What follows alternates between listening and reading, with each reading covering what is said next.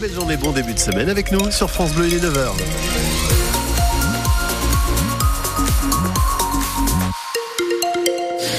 Le temps pour euh, cette journée de lundi, eh bien c'est un début de semaine gris. Voilà ce que nous dit Météo France. 11 degrés pour les températures maximales.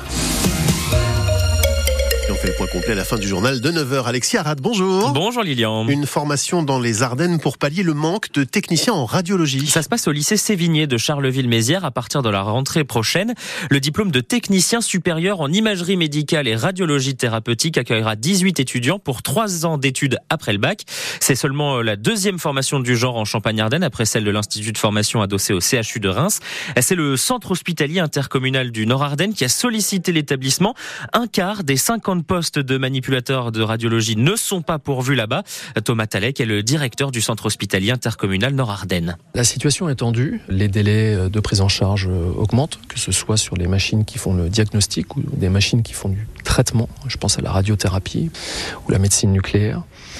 Et donc, euh, bah, il faut réagir. Il fallait réagir et la, réaction, c'est de pouvoir former plus de manipulateurs euh, radio. Il y a une formation dans le Grand Est, mais qui n'arrive pas du tout, du tout à, satisfaire les besoins, qui en plus sont grandissants parce que euh, la radiologie, la radiothérapie, la médecine nucléaire, ce sont des spécialités qui progressent énormément.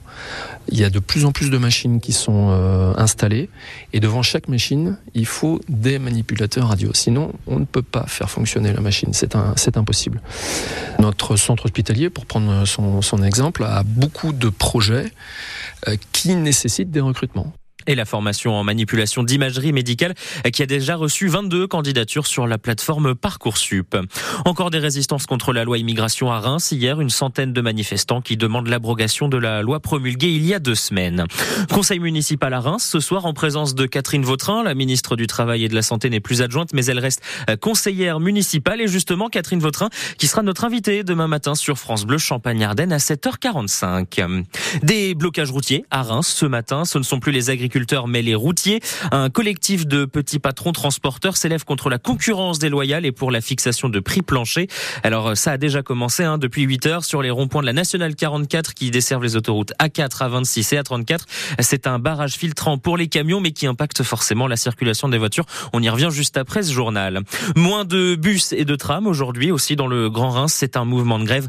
Les détails de la circulation là sont à retrouver sur le site de Grand Reims Mobilité. Les premiers décrets en faveur des agriculteurs sont donc parus au journal officiel. Hier, quelques jours après les annonces de Gabriel Attal, les premières mesures à rentrer en vigueur concernent la taxation du gazole et les frais vétérinaires qui vont engendrer désormais des remboursements immédiats.